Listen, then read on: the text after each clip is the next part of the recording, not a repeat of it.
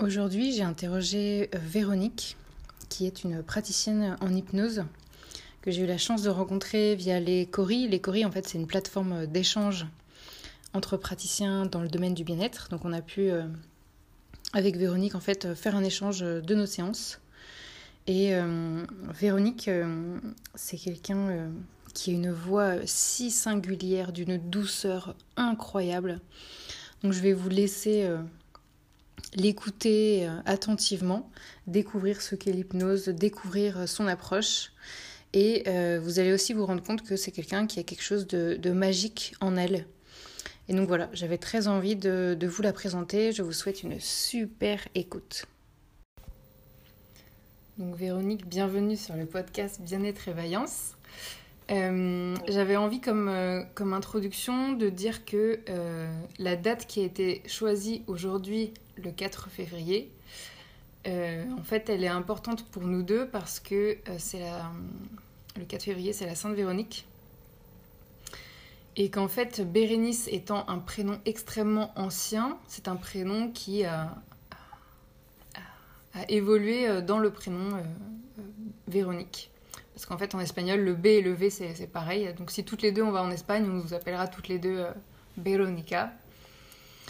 Et donc, euh, donc voilà, donc je suis touchée que, que, que tu aies choisi cette, date-là parce qu'elle est très symbolique pour nous deux. Et en fait, moi, euh, ma grand-mère maternelle que je n'ai jamais connue s'appelle Véronique. Donc c'est aussi voilà, quelque chose qui me, qui me touche tout particulièrement. Euh, ma première question, ce serait est-ce que tu veux bien te présenter pour nous expliquer ton activité et qu'on comprenne ce que tu fais? Oui, bien sûr. Bah déjà, euh, merci hein, Bérénice de, me convier à ce podcast. Je suis euh, super touchée à chaque fois que tu m'invites à, partager ces moments avec toi. Et puis, euh, bonne fête à toi. Merci, bonne fête à toi. On célèbre les Véroniques. Et c'est un jour particulier pour moi, parce que c'est le jour où, chaque 4 février, mon, père m'offrait un bouquet de jonquilles. Voilà, et mon, père n'est plus là aujourd'hui, donc c'est un jour important pour moi. Voilà. Donc je t'offre euh, ce bouquet de jonquilles pour ouvrir euh, ce hmm. podcast Bérénice. Et euh, voilà, en, quelques mots, toute, toute, ma gratitude en tout cas de, me convier à, ce moment. Alors oui, me présenter. Donc je suis hypnothérapeute humaniste à la Garenne Colombe. Hein. J'ai lancé mon activité il y a maintenant un an. J'ai commencé ma formation il y a deux ans. Ça a été un peu une, volte-face, on va dire, une, révolution, mais qui est arrivée avec un, tout un parcours assez. Euh, qui m'a amené jusqu'à ce point, on va dire, euh, de me lancer dans, l'accompagnement.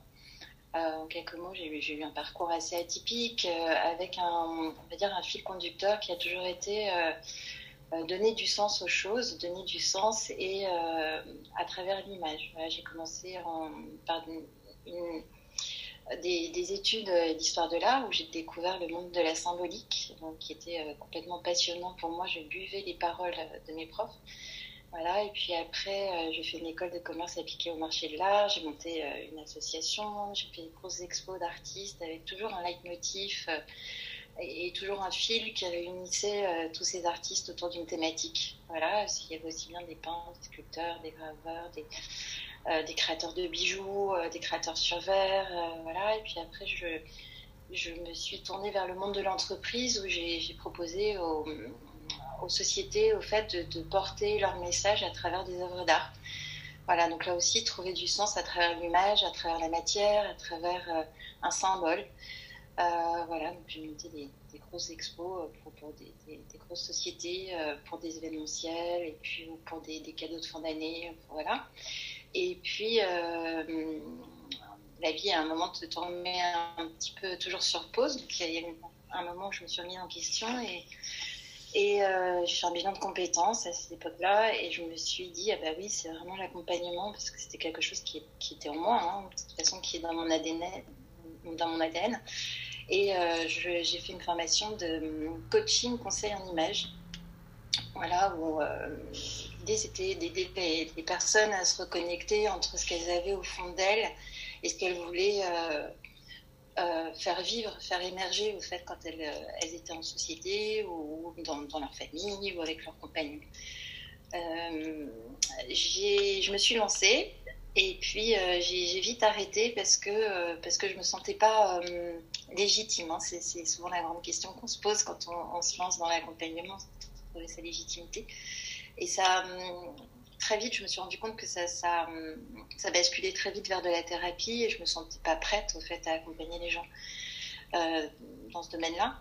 Et, euh, donc euh, voilà, j'ai vite arrêté cette activité et puis la vie m'a emmenée dans la bulle du e-commerce quand le e-commerce a commencé à exploser et je me suis occupée de sites e-commerce plutôt dans le secteur des ventes privées où euh, l'idée c'était bah, de, mettre en avant euh, des produits. Euh, et là encore, ce site a, vite trouvé sa place parce qu'on était les seuls en à présenter plus des produits avec une thématique, avec un sens, que de présenter une marque proprement dit. Voilà, donc je me suis follement amusée.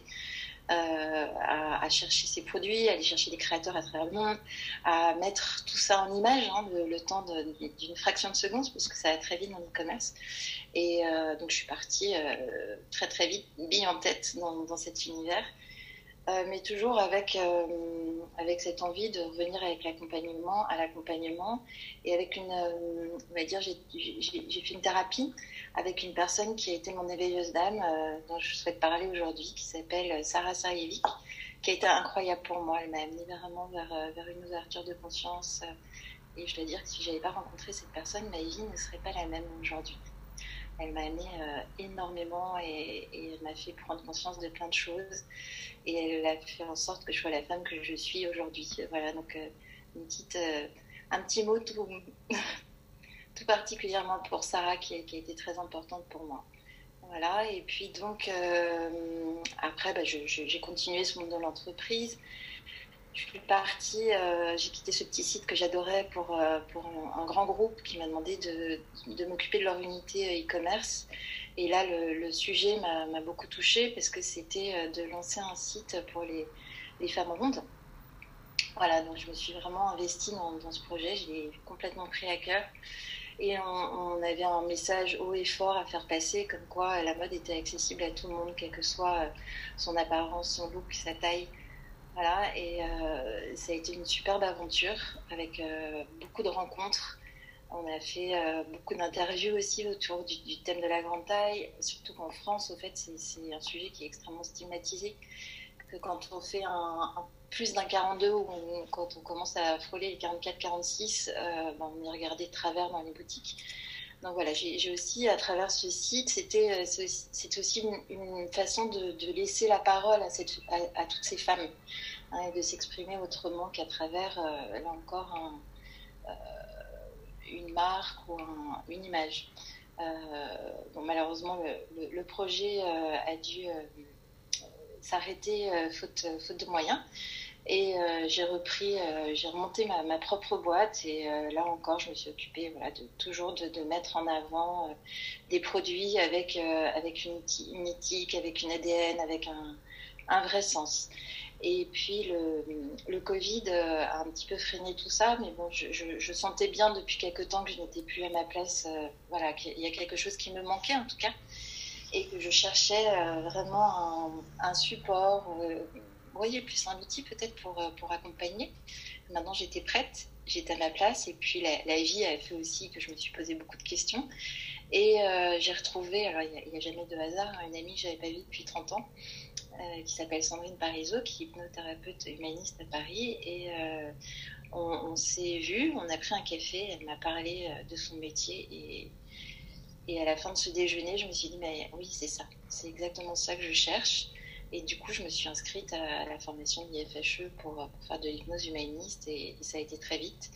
J'ai terminé ma formation, j'ai ouvert mon cabinet et voilà où je suis aujourd'hui. Voilà, et c'est vraiment quelque chose qui était en moi, et euh, il fallait certainement tout ce chemin pour arriver là.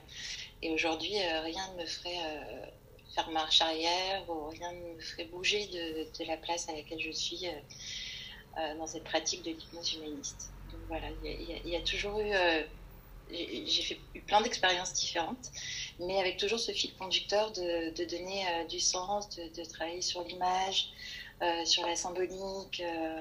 voilà, ça, ça, a toujours été important pour moi et d'être aussi, bien évidemment, tournée vers l'autre et d'accompagner l'autre. Hein. Et, et pour la partie intuitive. Euh, alors, quand j'étais petite, j'ai appris à tirer les cartes. Euh, euh, par c'est une amie qui, était venue vivre chez nous, habiter à la maison. Ma mère était assistante sociale, donc elle aussi, elle était avec ce, grand cœur humaniste. Et on a, on a recueilli au fait cette jeune, fille qui, qui n'avait pas de parents. Elle est venue habiter chez nous pendant quelques temps et elle m'a appris à lire les cartes. J'avais à peine 8 ans. Et j'ai toujours, euh, enfin, j'ai continué à lire les cartes sans vraiment comprendre ce que je faisais au fait. Et quand j'étais ado en colo, il y, avait la queue, tu vois, pour que, je lise les cartes.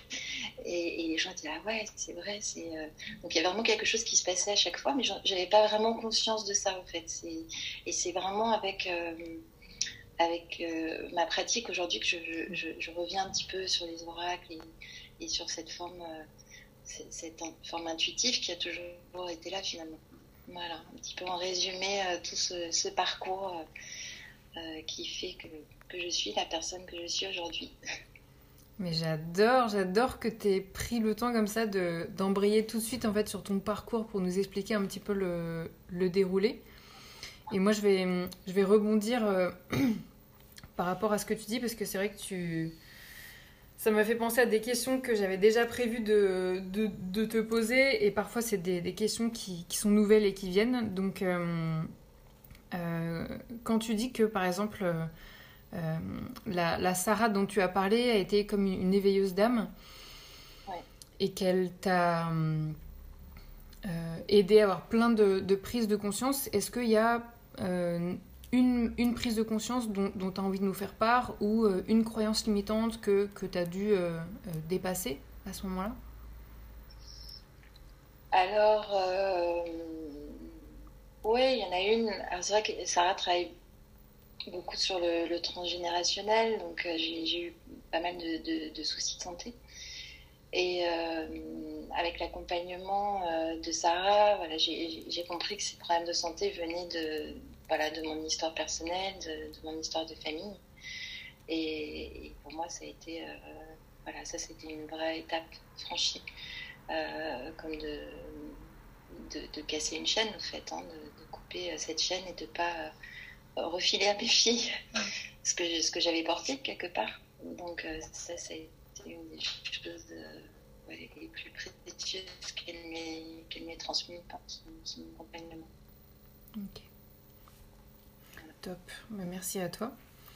Euh, et quand tu dis que tu as, as, créé un, un, site pour les, euh, les femmes rondes, euh, moi je sais que c'est quelque chose qui me, qui me touche particulièrement, le thème des, des, des femmes rondes.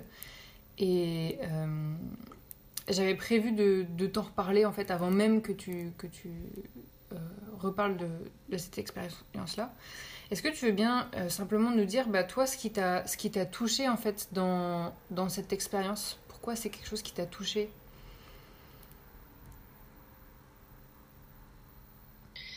Ça m'a touché parce que euh, parce que c'est mon côté euh, empathique certainement, parce que ces femmes, on se je me suis vite rendu compte qu'elles n'avaient pas finalement accès à la, mode et qu'elles étaient euh, mises sur le côté, surtout, euh, surtout en France, c'est beaucoup moins le cas aux États-Unis, on est très libre de faire ce qu'on veut, en Angleterre, mais en France, c'est le pays de la mode, hein, donc quand on dépasse le 42 en la taille maximum sur, les, sur une marque dite mon grande taille, c'est 42. Donc c'est une toute petite taille, 42. Hein, voilà. Et dès qu'on dépasse le 42, on, a un choix qui est beaucoup plus limité. Et il n'y a, rien finalement. Alors aujourd'hui, ça commence à bouger, on commence à voir beaucoup de choses. Et heureusement, moi, cette expérience, aujourd'hui, elle, a 9 ans.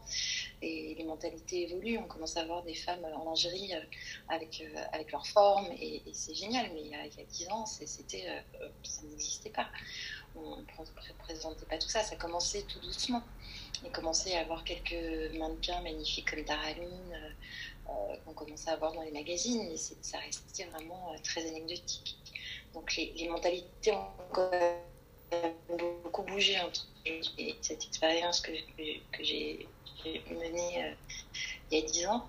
Et c'était vraiment ça, c'était de pouvoir leur donner, donner à toutes ces femmes un, support, un lieu où elles pouvaient euh, dans leur peau, avec, euh, avec ce qu'elles ce qu'elles portent en elles. Voilà. Et euh, voilà, c'était vraiment important pour moi. Et puis, et puis il y a eu beaucoup d'interviews, on a fait énormément de, de rencontres, d'ateliers pour qu'elles puissent s'exprimer. Et alors, ça m'a ramené certainement à cette part d'accompagnement, hein, en, plus d'être que dans le commerce. Il y avait toute cette réflexion sur sur la personne en, elle-même, au-delà de, son apparence, qui, qui, me, touchait vraiment. Voilà, on a, on a, c'était assez amusant, le site s'appelait Anticode, donc c'était euh, justement bah, briser les codes. Et le, le leitmotiv, c'était bah, vous faites un, vous faites un 38, euh, vous ne trouverez pas vous habiller chez nous. C'est dommage, si vous faites un 38, il n'y aura pas votre taille. C'est un peu un contre-pied, justement, pour leur dire, bah oui, nous aussi, j'ai ma garde-robe, je suis un petit code, je peux y aller.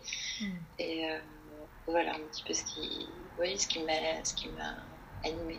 Voilà. Et puis avec ce, ce formidable outil euh, euh, qui est e-commerce et qui est Internet, c'est vrai qu'aujourd'hui il y a plein de marques qui, qui s'expriment, qui expriment beaucoup de choses au-delà du vêtement et je trouve ça magnifique. Hmm. je trouve ça super. Ça, ça commence vraiment à bouger dans, dans la communication alors qu'il y a encore 8 ans, ça, commençait, c'était euh, vraiment le, début. Hmm. Euh, je te le dis juste pour info, il y, a quelques petits bugs euh, son, mais ça vient, ça vient de ma connexion. Donc pour l'instant, je t'entends très bien. Mais si jamais ça s'accentue, je, je couperai ma, mon écran. Ok. Et du coup, euh, tu, tu, tu, parlais de, ton enfance. En fait, tu, tu disais que toi, tu as appris à, lire les cartes en fait euh, très vite. Et euh, quand tu dis que tu as appris à lire les cartes, c'est-à-dire, c'était quoi pour toi lire les cartes? Est-ce que ça voulait dire en fait être à l'écoute de ton intuition et laisser venir le message qui venait quand tu regardais l'image? Ou en fait, qu'est-ce que ça voulait dire pour toi? Parce que je pense qu'on a, tu vois, parfois on, lit les cartes. Alors, Rétrospectivement, oui. Pour moi, c'est un jeu. Hein. D'ailleurs, je n'avais pas du tout. Euh, je ne dirais pas les, les, tarots de Marseille. Hein. C'était juste avec un jeu de cartes, avec 32 cartes, avec mm. euh, la dame, le carreau, le, la dame, le roi et le valet. Et euh, finalement, c'était un peu comme un livre et de, de raconter une histoire. Quand je, posais mes, mes cartes, voilà, y il y avait un schéma de lecture qui, voilà, qui m'accompagnait vers vers, des pensées, vers, euh, vers des choses que je pouvais percevoir pour la personne. Euh, euh, c'était effectivement, je pense, très intuitif, mais hmm. je prenais plus ça comme, comme un jeu finalement. C'était pas. Il n'y avait pas d'intention forcément de, de, de, lire les cartes comme on peut l'entendre. C'était oui, de, de, mettre en empathie, mais de façon complètement inconsciente à l'époque, parce que j'étais toute petite, hmm. mais de me mettre en empathie avec la personne et de, lui dire ce que je ressentir en me servant de, de, ce support, comme, euh, comme si tu lis un livre. Voilà, sauf que l'enchaînement des mots était euh, différent, avec des, des visages, des, des, des couleurs. Euh, voilà, c'est vraiment comme si tu lis une, une, carte postale et que tu laisses, tu laisses mon esprit dépasser ce que tu peux voir sur la, sur la carte, en mm. gros, en résumé. Je trouve ça génial que euh, les enfants, ils faisaient carrément la queue pour venir te voir euh, en colo. C'est extraordinaire. c'est vrai que c'était amusant. Et alors après, j'ai arrêté. Je ne sais pas pourquoi. Euh, j'ai complètement arrêté. Et c'est une amie qui, est revenue me voir. Moi, je, disais, bah oui, j'ai toujours lu les cartes. Elle, est venue un jour avec un, tarot de Marseille, mais ici pour toi, tu me tires les cartes. J'ai dit, non, tu, tu vraiment Bah oui. Et voilà, je, ai lu les cartes, elle était enchantée. Et j'ai recommencé, en fait, euh, tout doucement à, me proposer sur, sur les cartes. Et, voilà. Mais voilà, c'est quelque chose que je fais euh, plus dans, dans, mon cercle familial ou avec des amis. Euh, je le fais peu en cabinet. Alors, je suis en train de le, développer parce que je, aujourd'hui, je, je, m'intéresse beaucoup à une personne qui s'appelle Sophie Arda, qui est, incroyable, qui fait du, tarot psychologique. Et là encore, il y a un lien en fait entre ma pratique et le tarot que je trouve hyper qui a du sens parce que c'est vraiment une analyse par rapport, on va dire, aux archétypes. Hein, on en parlera peut-être plus tard, mais dans, dans l'hypnose humaniste, on travaille beaucoup avec les archétypes. Et euh, voilà, on verra, mais c'est quelque chose que je, pense que je vais développer en cabinet, en tout cas, d'aller vers euh, cette, lecture du tarot euh, psychologique comme, avec, avec l'approche de, Sophie Barba. J'ai fait une, de ses premières informations et je pense que je vais continuer avec. Hmm, ok. Et hum, du coup, quand tu t'es présentée, tu disais que effectivement tu faisais, euh, tu fais de l'hypnose euh, humaniste. Et euh, est-ce que tu veux bien nous expliquer ce que c'est? Parce qu'en fait, ce que ça veut dire, c'est que il y a différents types d'hypnose. Et donc, voilà, nous expliquer un petit peu ce que, ce que, ça, ce que ça implique.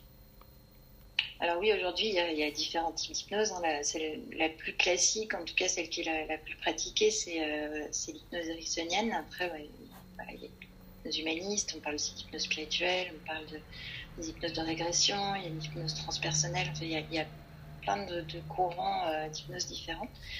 on va dire que le, fond commun à, toutes ces formes d'hypnose, c'est euh, d'emmener la personne vers un état de, conscience modifié, hein, de, l'emmener vers cet état pour après pouvoir euh, euh, l'accompagner, bah, soit avec euh, de l'hypnose érectionnelle, humaniste ou autre. Euh, l'hypnose humaniste, la différence principale, c'est une hypnose qui a été créée dans les années 2000 par Olivier Lequert et Patricia D'Angeli, qui sont les,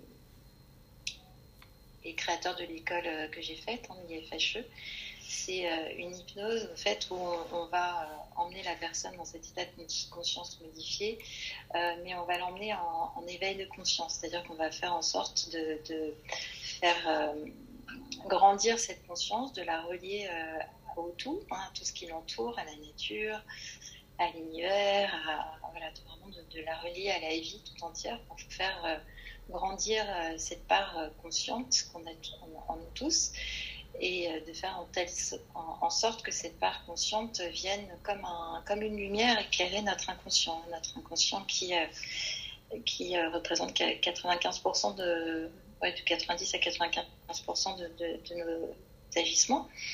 Et, et donc ce, conscient et cet inconscient, dans, dans, cet état de conscience modifié, travaillent en, union, main dans la main. Et donc, c'est euh, c'est le conscient qui, qui, va faire en sorte que l'inconscient euh, va envoyer euh, des symboles, des images, des, des, sensations, et que la personne donc est, unifiée à ce moment-là, et va pouvoir travailler sur et réfléchir sur tout, tout ce que l'inconscient lui envoie. Voilà, donc elle est, elle est autonome.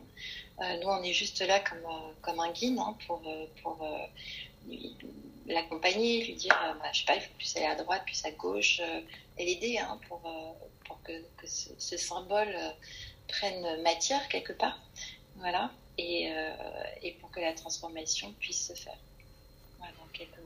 L'hypnose érectionnelle, elle est, différente dans le sens où, la personne est plus en, focalisation justement pendant, cette période de, où l'hypnothérapeute va l'amener en état modifié de conscience où elle va être en repli sur elle-même et on va, euh, l'hypnothérapeute va, va, dissocier le conscient de, l'inconscient pour pouvoir aller, lui, travailler directement sur l'inconscient. Voilà. Mais ça, c'est fou, ça veut dire que, euh, en fait, notre inconscient, il est, euh, il est moteur dans notre vie Eh oui. Eh oui, notre inconscient, il, a, il est moteur sur plein de choses il est, tout le temps là. Il nous fait agir aujourd'hui euh, de plein de façons. Hein, par rapport l'inconscient, c'est notre, euh, c'est notre tableau, notre, comment dire, notre bibliothèque intérieure. Hein. C'est, comme un énorme ordinateur avec euh, plein de fonctions. C'est, et c'est toute, toute cette bibliothèque qui fait qu'on, agit ou qu'on réagit ou voilà, qu'on fait certaines choses aujourd'hui. Part de 95%, on n'en est pas conscient, puisque c'est inconscient justement. Hmm. c'est quand on va justement, on, plonge soit en, conscience augmentée, soit en focalisation à l'intérieur de soi pour aller euh, se reconnecter à, cette part inconsciente et, faire en sorte que les choses évoluent et, se transforment. Hmm. C'est fou. Je, reviendrai dessus avec une, autre question euh, par la suite. Euh, moi, ce que je voulais savoir, c'était en fait à quelle problématique s'adresse l'hypnose? L'hypnose s'adresse à de multiples problématiques. Euh, ça, va aussi bien. Euh, on a des personnes qui viennent nous voir pour euh, du développement personnel, ça peut être pour, pour, de la performance, mais ça peut être aussi pour de la gestion du stress, ça peut être pour un deuil, par exemple, ça peut être pour. alors, ce qu'on entend le plus, c'est l'arrêt du tabac ça peut être pour la perte de poids, euh, ça peut être pour les burn-out. Donc, ça a une palette euh, très large. Voilà. La seule chose qu'on ne traite pas, c'est tout ce qui est euh, médical, bien évidemment. Quand tu dis médical, ça veut dire quoi Ou quelqu'un qui va venir te voir pour, pour une maladie, par exemple. voilà. Par exemple, aujourd'hui, on n'a plus le droit de traiter les, les allergies en hypnose. Ah Avant, ça se faisait. Aujourd'hui, ça a été réglementé et on n'a pas le droit. Ok. Ok. Parce qu'avant, c'était quelque chose qui se faisait, c'est-à-dire qu'on arrivait avec une allergie et on disait j'étais l'allergie et on faisait une séance et ça allait mieux après? Oui. Ok. Et pouvait avoir euh, certains résultats. Ok, ok. Quand tu dis allergie, je sais pas pourquoi, je, je pense à phobie en même temps. Alors la phobie, c'est différent. Dans la phobie, on peut euh, tout à fait les traiter euh, avec l'hypnose. D'ailleurs, c'est un outil qui est très efficace pour les, les phobies. Hmm. Euh, mais c'est pas médical une phobie. L'allergie, il y a vraiment un, symptôme. et ça, on, a normalement, enfin, on n'a pas le droit de les traiter en hypnose. Ok, ok.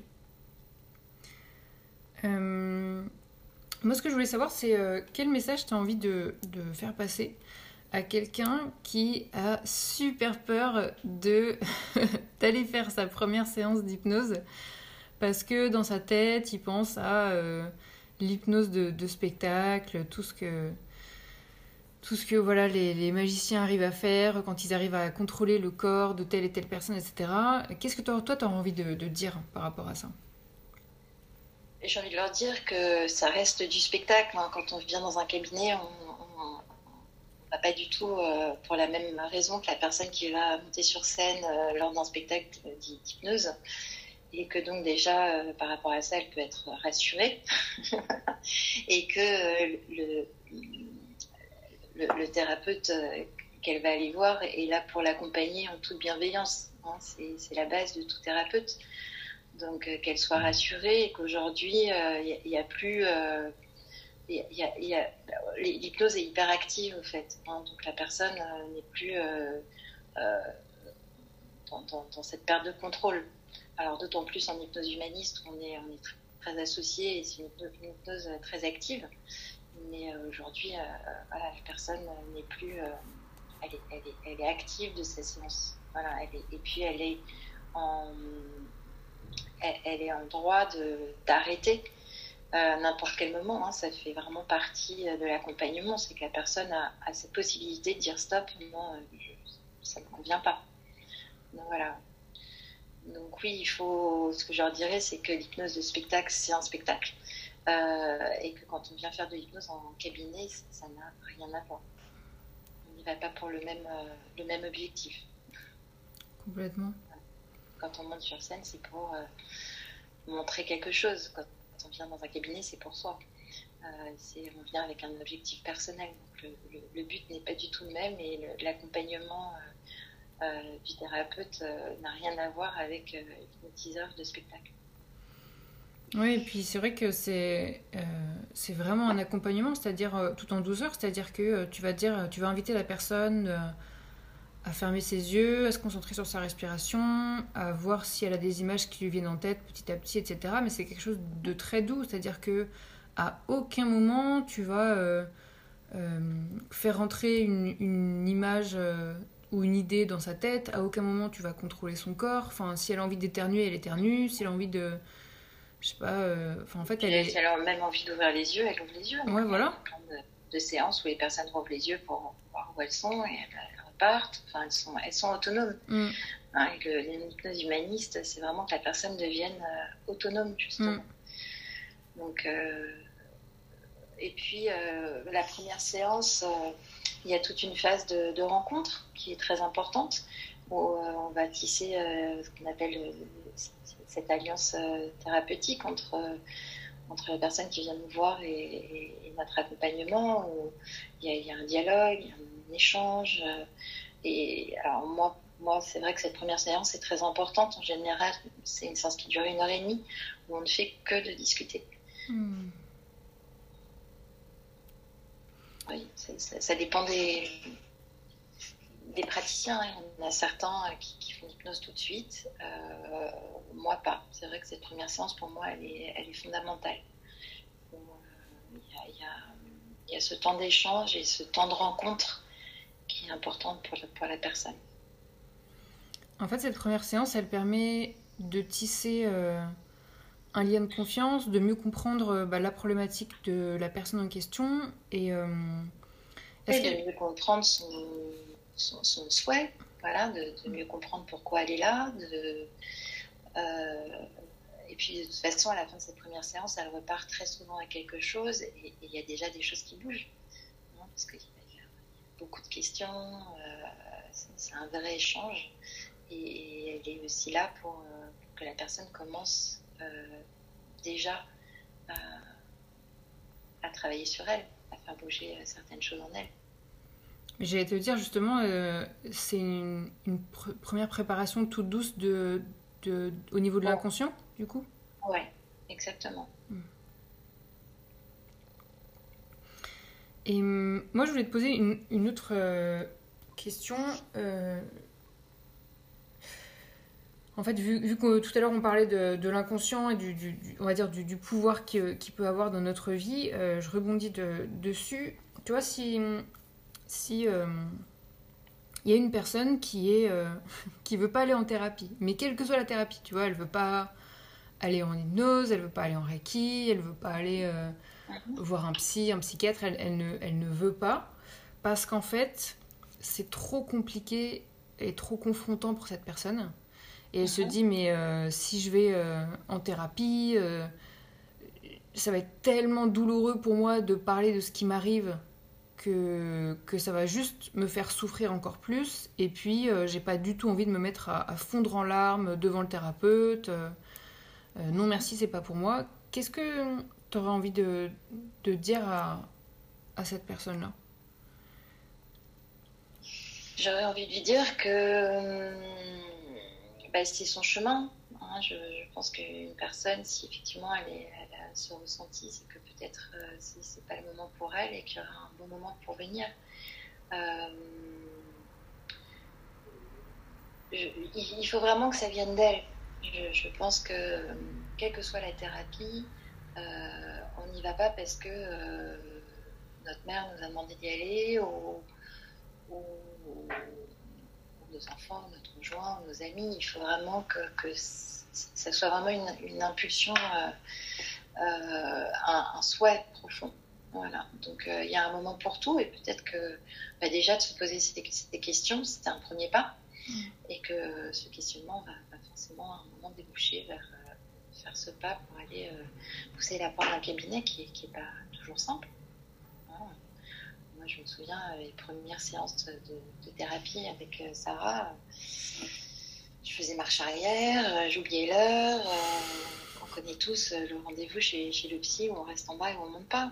Voilà, parce que parce qu'il y a déjà des choses qui bougent en nous. Voilà, donc tout ça, ça fait partie d'un processus personnel, je pense. Et, euh, et, et- rien que de se poser la question et d'être consciente de- de- du fait que ça va être compliqué, euh, c'est déjà un pas.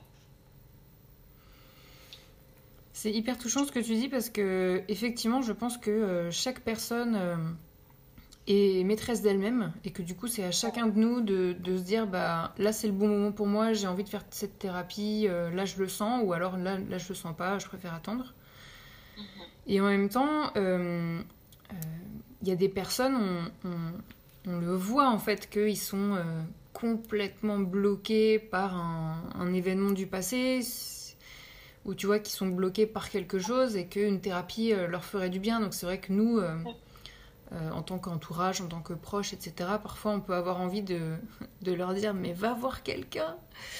Et donc, c'est difficile parce que euh, euh, on a envie de les aider et en même temps, peut-être qu'il faut qu'on garde ce recul et, qu'on se dise bah non, mais c'est peut-être pas le bon moment pour eux en fait.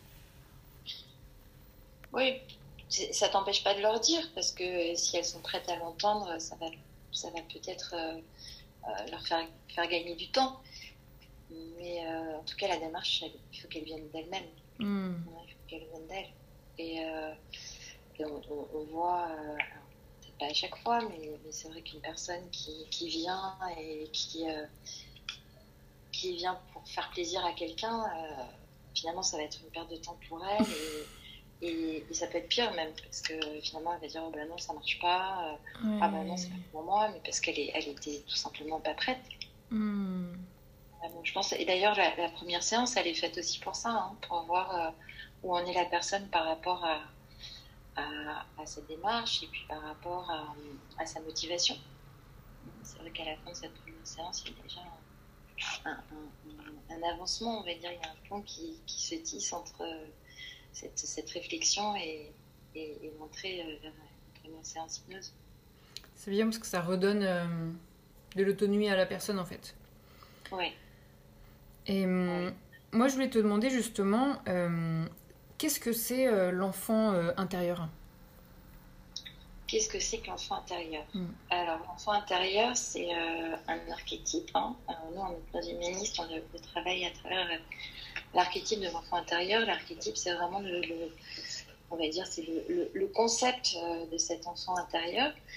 Euh, c'est tout ce qui porte euh, cet enfant en nous, de l'âge de 0 à 7, 8 ans, avec euh, bah, tout- toutes ses blessures, euh, aussi tout, tout ce qui lui fait du bien, tout ce qui était important pour lui. C'est vraiment tout, tout ce qui a construit cet enfant. Voilà, c'est ça, le- l'enfant intérieur. Hein, et c'est tout, ça qu'on porte en nous aujourd'hui et qu'on vient parfois rencontrer en, en séance, séance d'hypnose humaniste. Euh, alors quand on le, quand on le fait euh,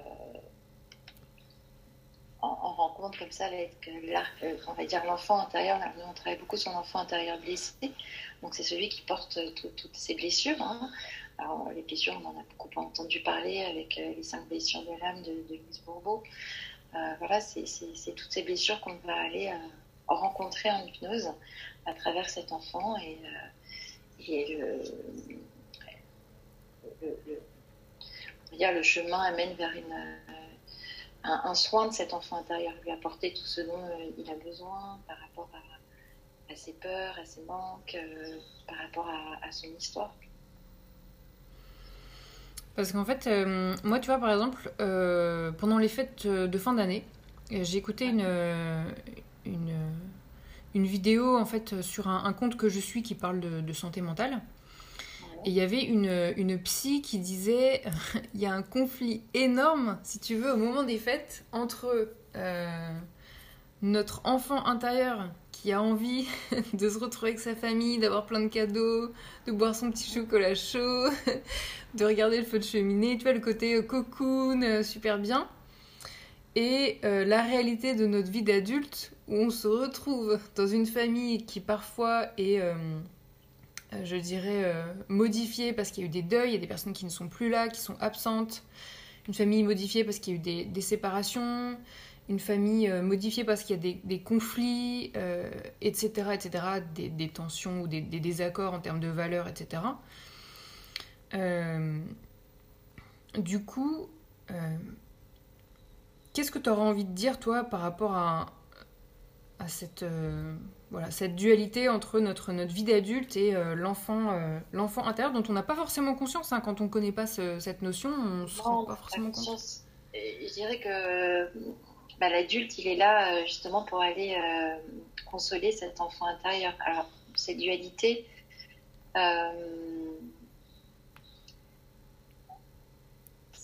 L'enfant, oui, c'est cette magie de Noël, mais euh, si tu veux, ce qui va s'exprimer dans ta vie d'adulte, c'est euh, bah, quand euh, tu as été enfant et que tu as eu reçu un cadeau plus gros que, ton frère, tu vois, par exemple, ou que ta soeur.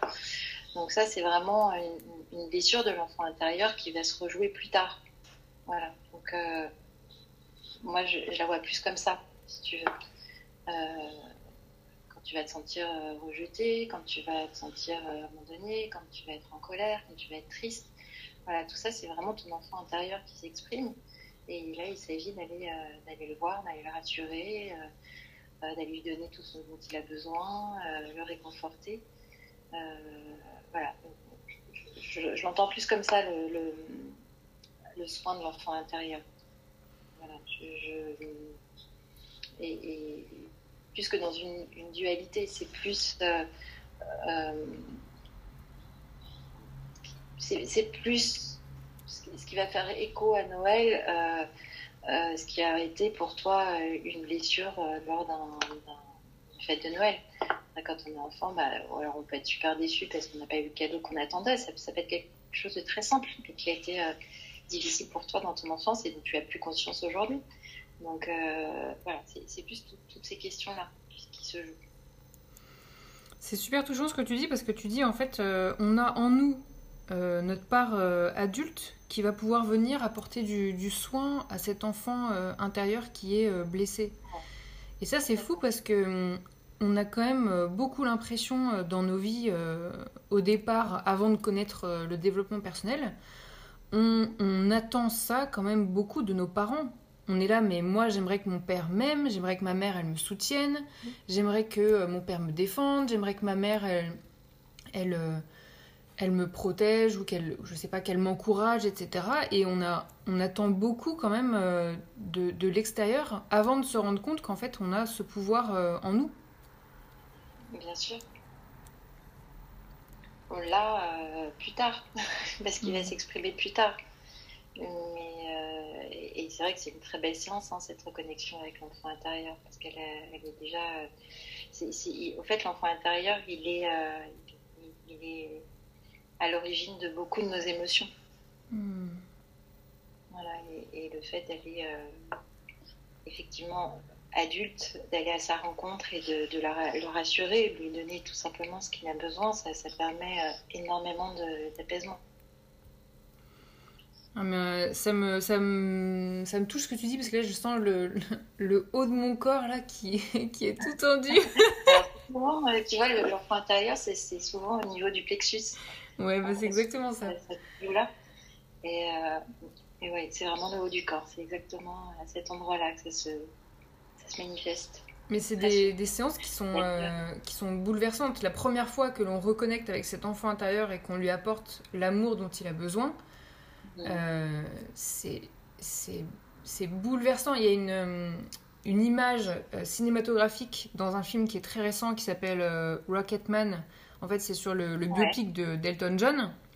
en fait, on le voit, il est en séance de, thérapie de groupe et il voit le, petit le petit lui qu'il était quand il était petit, et en fait, il, il, le prend comme ça dans ses bras, mais c'est tout ce qu'on vit quand on fait le travail en hypnose avec notre enfant intérieur. Et c'est d'une émotion ce moment. Oh, c'est dingue. Bah, de le rassurer, de, de l'emmener dans un lieu où il se sente bien, de, de, de, lui amener tout ce dont il a besoin. De, alors, ça peut être des parents aimants, ça peut être un cadre plus sécurisant, ça peut être. Et il y a un dialogue qui est, incroyable mmh. entre cet enfant intérieur. Euh, et, notre part adulte. nous, en hypnose humaniste, on, est vraiment sur, euh, sur l'archétype. Donc euh, on, va, on va à la rencontre euh, d'un personnage qui porte au fait symboliquement tout ce qu'est cet enfant blessé. Mm. Et c'est assez, c'est côté assez extraordinaire de l'hypnose humaniste, c'est-à-dire que tu vas tomber sur un enfant qui n'a rien à voir avec toi, hein, mais qui porte vraiment tout. Donc ça intègre tout, tout, ce qui a pu te faire souffrir enfant. ça va être un enfant qui se cache, ça va être un enfant qui, met euh, ses mains dans ses yeux, ça va être euh, un enfant euh, qui est hyper en colère, ça, va être un enfant mutique qui n'a pas du tout envie de parler. c'est très, très intéressant. Il y a vraiment tout, tout type de personnages différents qui, puissent, qui, peuvent intervenir comme ça, que va nous envoyer notre inconscient justement, en état. Mais c'est bien que tu donnes. Un euh, enfant en rayon, tu vois, un enfant sale, un enfant affamé. Euh, l'objet vraiment de lui amener tout, tout, ce dont il a besoin et de, le remettre euh, à sa place et de, se reconnecter. Il le réintégrer une fois qu'il est bien, de, le rendre heureux, joyeux, et vraiment de, le réintégrer. J'allais dire, c'est bien que tu donnes tous ces, ces exemples parce qu'en fait ça met des mots hyper concrets sur en fait euh, les différents types d'enfants intérieurs qu'on peut avoir et donc on arrive plus facilement à s'identifier euh, à cette notion pour comprendre euh, ce que ça veut dire en fait.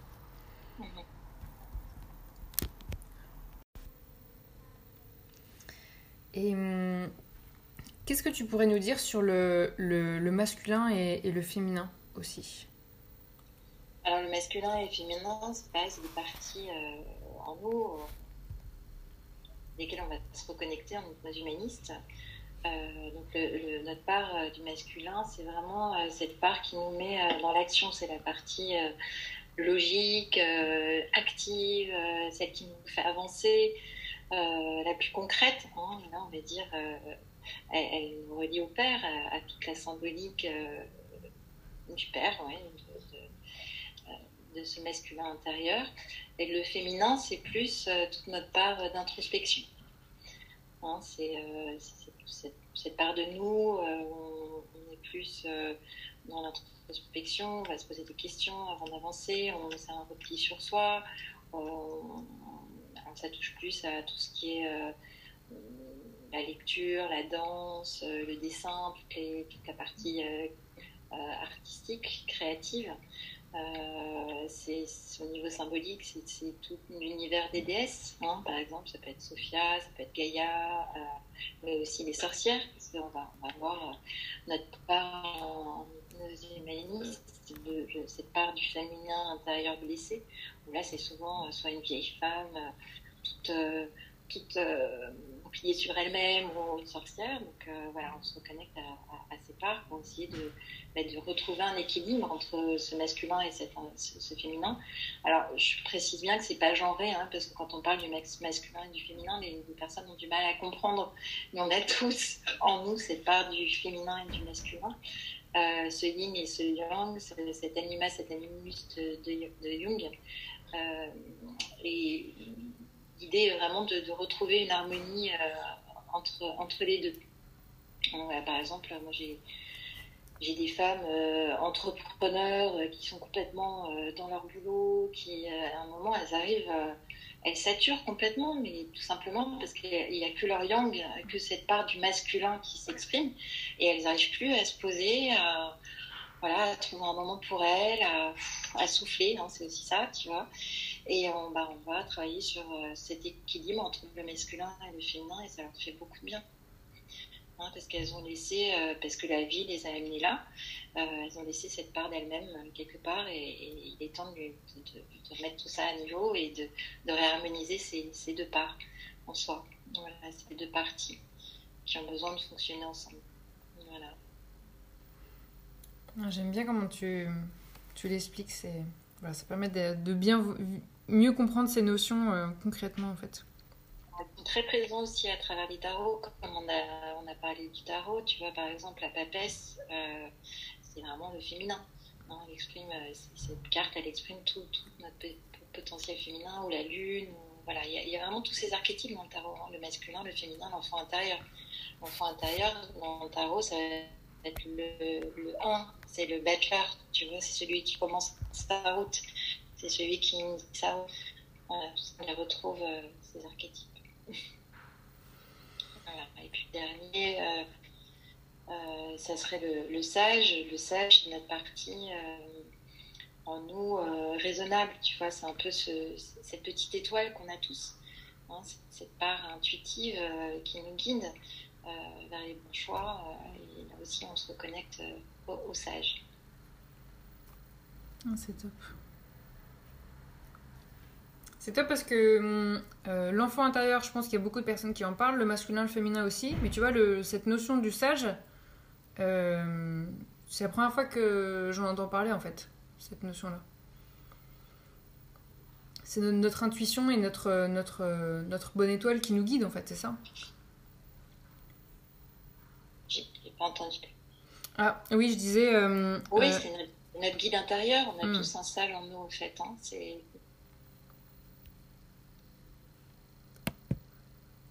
Top. Et du coup, moi, ce que je voulais te demander, c'est euh, est-ce que c'est possible, en tant que client, de rater sa, séance d'hypnose? Je te donne un exemple. Imagine, je suis en séance et l'hypnothérapeute donc, me dit bah, à, ce moment-là, vas-y, coupe le, lien qui te, qui te relie à cette personne. Donc je suis en train de le visualiser, etc. Et puis j'y arrive pas. Ou alors quand la, personne me dit, bah imagine-toi dans un dans un lieu sécurisant et puis euh, que que, que, que j'y arrive pas. Est-ce que euh, voilà, est-ce que c'est possible de rater, enfin nous en tant que client, notre, notre séance? Alors rater, euh, je sais pas ce, qu'on peut mettre dans, le mot rater. Je pense pas qu'il y, a pas tu, ne vas pas rater une séance, de toute façon, tu vas toujours repartir avec quelque chose.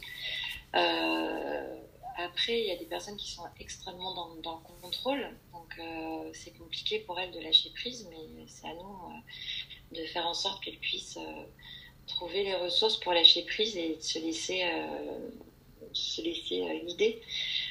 si tu n'arrives pas à couper un lien, bah, on, va partir sur autre chose. C'est que là encore, tu n'es pas prête pour couper ce lien. Et, nous, en tant que, que, on est des accompagnateurs, hein. donc si euh, tu as quelqu'un qui n'arrive pas à couper, euh, eh ben on va l'amener, c'est qu'il y a autre chose à faire avant.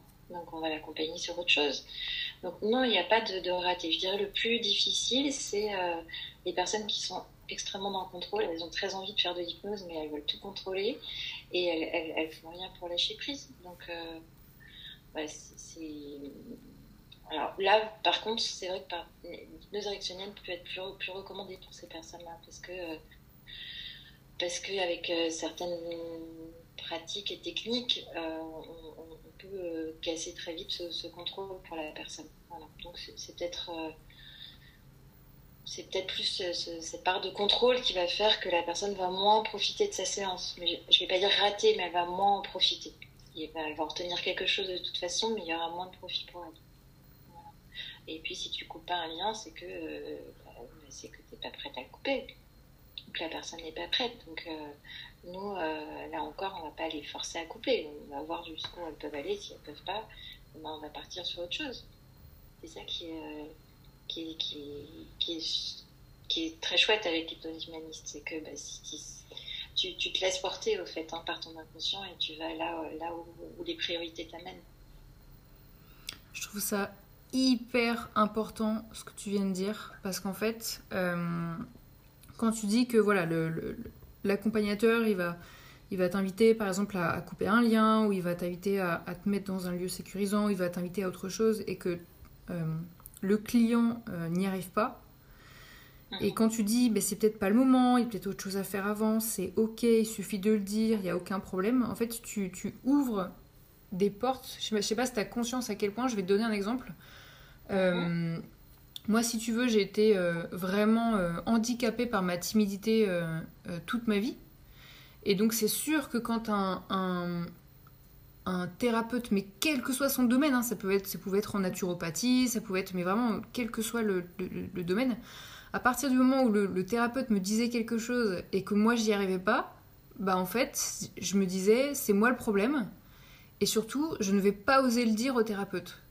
Du style, mhm. si on me dit, euh, euh, Bérénice, il faut que tu manges des, des, carottes pour être en bonne santé. Et maintenant que tu manges des carottes, comment tu te sens? Je vais dire oui, oui, je me sens très bien, parfaitement, je vais très bien, tout va bien. En fait, je n'osais pas dire. Si en hypnose, on me dit ah bah il faut que tu coupes un lien et que j'y arrive pas, je vais pas oser le dire. Je vais dire oui, oui, ça y est, c'est fait. Et là, en fait, tu es en train d'ouvrir les, les, portes, en train de dire mais osez dépasser votre timidité les thérapeutes sont euh, ouverts à la critique et euh, vous pouvez dire je ne suis pas capable de couper ce lien en séance et de le dire, de le mettre à voix haute et vous, ça, ça fait en aucun cas vous êtes un, en échec euh, en tant que client lorsque vous faites cette séance et que vous n'arrivez pas à couper un lien ou quoi. Au contraire, quand vous allez le dire, vous allez être encore plus authentique et connecté à vous-même et le thérapeute peut donc du coup rebondir dessus et vous aider encore plus en profondeur. Exactement. Il faut vraiment dire tout ce que tu ressens. Ça sert à rien de, de, de, ne pas exprimer euh, ce qui se passe pour toi, parce que c'est comme ça qu'on que, avance. Hein. Là encore, je reviens sur l'alliance thérapeutique, elle est hyper importante. Euh, moi, parfois, j'ai des personnes qui, à la fin de cette séance, me disent ah, J'ai vu ça, j'ai vu ça. Ouais, ils, m'ont pas dit pendant la séance, donc du coup, moi, je, c'est vraiment comme si tu avais un. Euh, comme si, si j'avais un bandeau sur les yeux et que tu es au cinéma et que je peux pas voir et que j'ai besoin que tu me racontes tout ce, que, qui se passe devant toi. Euh, voilà, s'il y a des éléments qui manquent, bah, je peux pas comprendre le film.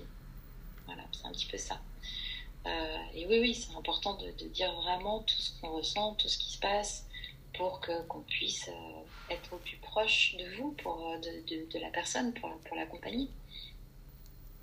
Non, mais je trouve ça vraiment euh, fondamental ce que tu viens de dire, parce que j'ai vraiment envie d'inviter toutes les personnes qui sont timides ou extrêmement empathiques, tu vois, qui vont pas oser dire quelque chose au thérapeute parce qu'elles ont peur de blesser, de vexer. De...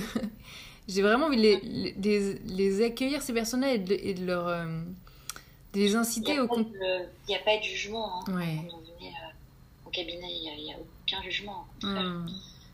vous êtes là pour vous et euh, tout ce qui se passe, ça reste dans un cabinet et ça, n'en sort pas. Donc euh, il n'y a, a, aucun jugement à, se porter envers soi-même.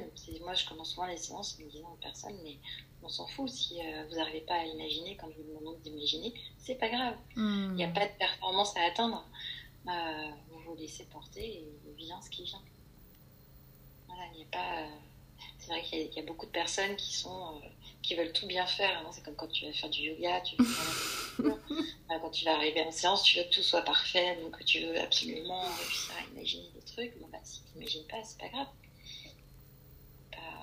voilà, il faut pas, faut, faut, vraiment laisser les choses venir et se laisser porter. J'adore, je trouve que c'est une approche euh, extrêmement rassurante quand tu dis ça. Et hum, je voulais te demander combien de, séances euh, euh, il faut pour résoudre une problématique. Quand je te dis ça, c'est plus dans le sens à quel moment on va, on va se dire Ah non, mais là, le thérapeute, il est en train d'abuser quand il me propose euh, de venir faire 20 séances pour régler telle problématique, tu vois, par exemple. Alors en hypnose, ça, peut être très rapide. Euh, c'est vrai que parfois en une séance ça suffit. Moi, en général, le, maximum que je fasse c'est 6, 7 séances, un grand maximum. Mmh. Euh, ce sont, des thérapies brèves, hein, donc euh, normalement 5-6 séances, déjà c'est bien. Après, il y a des personnes qui continuent parce qu'elles aiment bien ce moment d'état de, de, conscience modifié, donc elles, souhaitent poursuivre, et puis ça débouche aussi sur d'autres euh, objectifs que les premiers. Donc ça peut, euh, ça, peut aller plus loin, mais en, général, ouais, les 5-6 séances max, c'est déjà pas mal. Mais là encore, on s'adapte au rythme de chacun, donc s'il y a des personnes qui ont besoin de plus de temps, ça, peut prendre plus de temps. Mmh. Moi, euh, parfois, je, je fais, comme je t'ai dit, souvent je fais pas de d'hypnose à la première séance. Euh, bah, il est arrivé qu'à la fin de cette première séance, la personne, euh, voilà, il y a déjà énormément de choses qui ont, qui bougé et qu'on ait beaucoup moins de choses à voir à la deuxième séance. Hmm. Parfois, en deux séances, il y a des, des transformations euh, complètement radicales. radicales, j'aime pas le mot, de, de vraies transformations, qu'on on, s'adapte au rythme de chacun. Il n'y a pas, voilà, je dirais 5-6 séances. Déjà, c'est déjà pas mal pour que les choses bougent. Et quand tu dis 5 à 6 séances, par exemple, euh, tu parles d'une même problématique à traiter ou de plusieurs problématiques? D'une problématique, euh, oui, d'une première problématique. Voilà. Enfin, c'est difficile ta question. C'est-à-dire qu'on on va, on va partir d'une problématique et en 5-6 séances, on va aller, aller traiter euh, peut-être d'autres problématiques qui sont devant derrière cette première problématique. Donc déjà en 5-6 séances, tu, tu, traites de pas mal de choses. Oui, tu fais un peu comme une, une, poupée russe en fait. Oui, un petit peu. Hmm. Après, ça dépend. Euh, l'arrêt du tabac, il y, a, beaucoup de, praticiens euh, qui disent une séance et c'est terminé, deux séances c'est terminé. je, je suis pas, je, suis un petit peu différente par rapport à l'approche du, tabac. Euh, faut, je, dis toujours, on n'a pas de, baguette magique, hein. donc euh, c'est vraiment au rythme de, la personne, on se cale au rythme de, la personne, on a, du rythme dont elle a besoin pour pour aller se, ressourcer, retrouver son plein potentiel et, euh, se retrouver bien dans sa vie. Top. Bah écoute, moi j'ai une dernière question à te poser, vu qu'on parlait pas mal de, symboles quand même en, hypnose euh, humaniste. Je voulais savoir quel euh, symbole te, représente le mieux. Oula, quel symbole me représente le mieux? Euh, c'est une bonne question. J'adore les questions. Bérénice, quel symbole me représente le mieux? Bah, Je vais dire euh, peut-être la fleur de lotus. Ok. Voilà. J'aime bien cette image de la fleur de lotus qui s'ouvre et c'est. Ouais, pour, euh, pour, son côté calme, euh, sa douceur et puis, et puis son ouverture. Top. Top, top, top.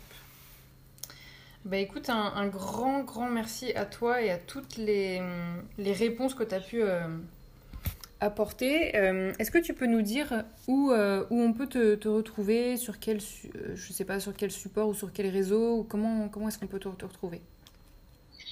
Alors, j'ai mon cabinet à la Garenne Colombe, avenue, Joffre, à la Garenne Colombe. J'ai un, site internet, c'est Véronique euh, véroniquerenbesson.com, pardon. Mhm. Et euh, sur les réseaux sociaux, je crois que ma page est euh, Véronique Renbesson aussi. Voilà, je suis pas, je suis pas très Instagram, je, poste de temps en temps. Mhm. voilà, mais je crois que c'est Véronique Renbesson. Super. sinon, sur mon site internet, et je suis aussi sur Médecine. voilà, donc si vous tapez Véronique thérapeute Médecine, vous pouvez me trouver également. Super, bah écoute, un grand merci, c'est top. Bah, merci encore, euh, pour ton invitation et pour, euh, pour cet échange. Et puis, euh, une belle fête à toi et à toutes les Véroniques. Yes, avec grand plaisir.